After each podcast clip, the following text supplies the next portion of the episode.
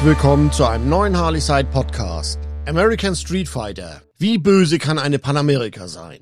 Man muss schon eine Portion verrückt sein, um eine Harley Davidson Panamerika so radikal umzubauen und die maximale Power des Harley Davidson Revolution Max Motors zu entfesseln. Sascha Körte ist Verkäufer bei Harley Davidson Weser Emsburg's American Bikes in August Feen. Und ein bisschen verrückt ist er auch. Leidenschaftlicher Harley Davidson Treiber und immer auf der letzten Rille unterwegs. Eigentlich bearbeitet er den Asphalt der norddeutschen Tiefebene mit einer Harley Davidson E-Glide Police. Dieses Bike ist komplett umgebaut und wurde natürlich auch im Burris Tuning Center auf maximal Drehmoment und ordentlich Leistung getrimmt. Im Herbst 2022 wurde Dynojet Tuning Profi Marco Gertje von seinen Kollegen für ein Wochenende mit einer Panamerika im Tuning Keller in Augustfehn eingeschlossen. Das Ziel war, das Mapping der Panamerika zu optimieren. Außerdem hatte man den Revolution Max Motor von Harley Davidson in Verdacht, dass dieser wohl deutlich mehr können müsste, als ihm werkseitig gegönnt wurde. Das ist ein ganz schöner Aufwand, denn die Panamerika hat verschiedene Fahrmodi, die jeweils ihre eigenen Programme haben. Nach unzähligen Abstimmungsläufen auf dem Prüfstand hat er es geschafft, dem Revolution Max Motor einen richtig sauberen Kaltstart einzuverleiben. Das ganze Startverhalten hat sich verändert, selbst das Startgeräusch scheppert nun nicht mehr so stark. Er konnte es auch nicht lassen, den S-Mode ein wenig zu modifizieren. Nach einigen Tagen konzentrierten Arbeitens kehrte Marco dann mit einem breiten Grinsen aus dem Keller zurück. Ein außerordentliches Mapping und eine deutliche Verbesserung der Performance und Fahrbarkeit war gelungen. Anschließend wurde Sascha Körte nun vom Team des Tuning Centers aufgefordert, das neue Mapping für die Panamerika, die Sportster S und die Nikester zur Probe zu fahren und seine Erfahrungen mit Verbesserungswünschen an Marco Gertje zurückzumelden. Es fing mit dem noch vergleichsweise harmlosen Tuning der Panamerika 1250 Special an, welche in einem eskalierten Maximal-Tuning ihren Höhepunkt gefunden hat. Die Probefahrt führte dann schlagartig zu einem Sinneswandel.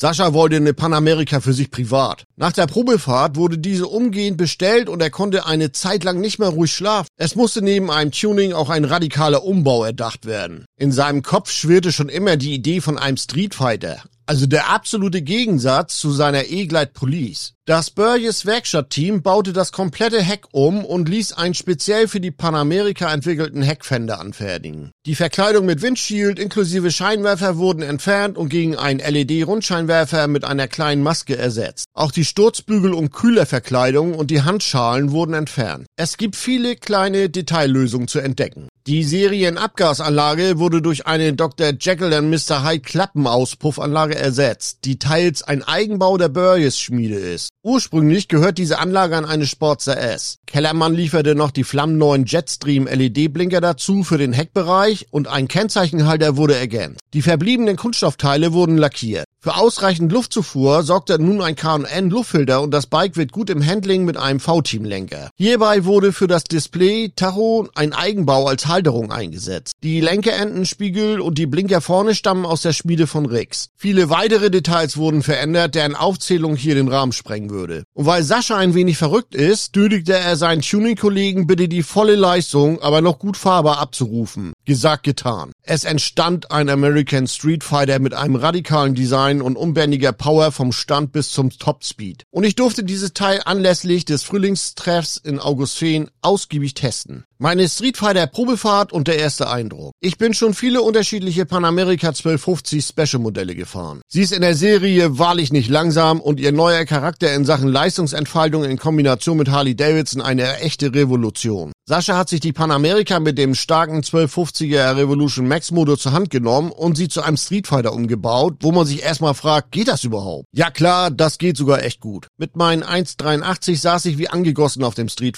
Leicht etwas nach vorne gebeugt gingen die Hände an die weit auseinanderliegenden Lenkerenden vom extra angefertigten V-Team-Lenker, gefühlt schon mal sehr geil. Als ich mit ihr das erste Mal angefahren bin, merkte man sofort, hier wartet alles nur auf das richtige Kommando vom Fahrer. Ein sehr exaktes Ansprechverhalten und sie spürbar voll auf Zug. Ein leichter Dreh am elektronischen Gasgriff und sie will brutal los. Alles auf Grip getrimmt. Ich war ja noch gar nicht so weit und musste erstmal die Lage checken, denn die Reifen und der Grip fühlten sich bei den Lenkbewegungen völlig anders an. Ich bin bei circa 15 Grad unterwegs gewesen und hatte voll Grip. Das war schon mal ein gutes Zeichen, hatte ich aber so nicht erwartet. Sascha hat den Avon Spirit ST Reifen montiert. Der Michelin Anarchie lässt sich leichter lenken und hält sicherlich länger, was bei dem Street Fighter wohl keine Priorität hat. Hier geht es um Haftung. Halten wir mal fest. Sitzposition, Trotz breiten Lenker top. Startverhalten top. Gasannahme sehr exakt. Mega Grip und das für mich auffälligste war allerdings die Schaltung. Ein außergewöhnliches Schalterlebnis. Der Street Fighter hatte den Quickshifter verbaut. Der allein macht es aber noch nicht. Sie haben durch das Mapping ein Schalterlebnis produziert, das ich noch nie so erlebt hatte.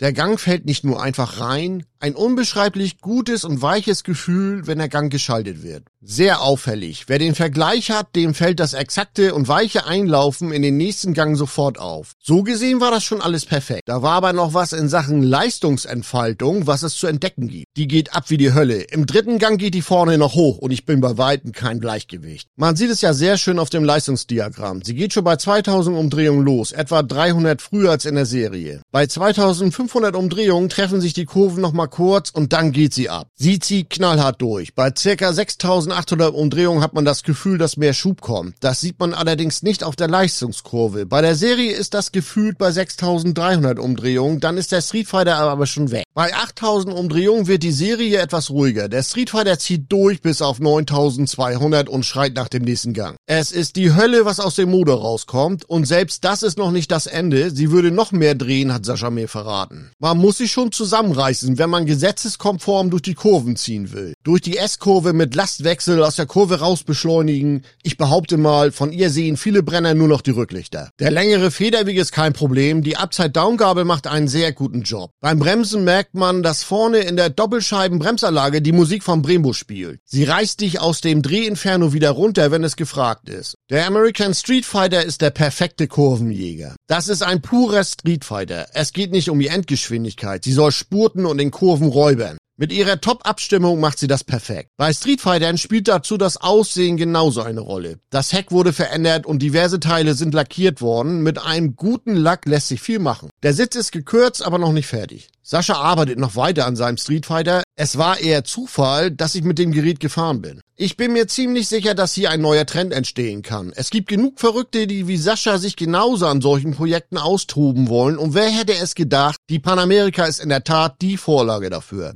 Harley Davidson hat bis zum heutigen Tag das Thema Street Fighter und Bronx im Sande verlaufen lassen. Und das, obwohl sie die Grundbasis eigentlich im Regal haben. Der wassergekühlte Revolution Max Motor hat unheimlich Power und kann mit verschiedenen Charakteren auf die Straße gebracht werden. Die Sport CS ist mehr auf Drehmoment ausgelegt, aber schon sehr sportlich unterwegs und die Panamerika mit ihren 152 PS geht obenrum noch etwas verrückter, wenn man sie treibt. Wenn Harley Davidson es nicht schafft, einen Street Fighter auf die Straße zu bringen, baut man es sich eben selbst so hin. Für Harley Biker ist das wohl das kleinste Problem. Weitere Informationen und das Video mit Sascha, das ich auch auf dem Harleyside YouTube Channel hochgeladen habe, findet ihr auf www.harleyside.de.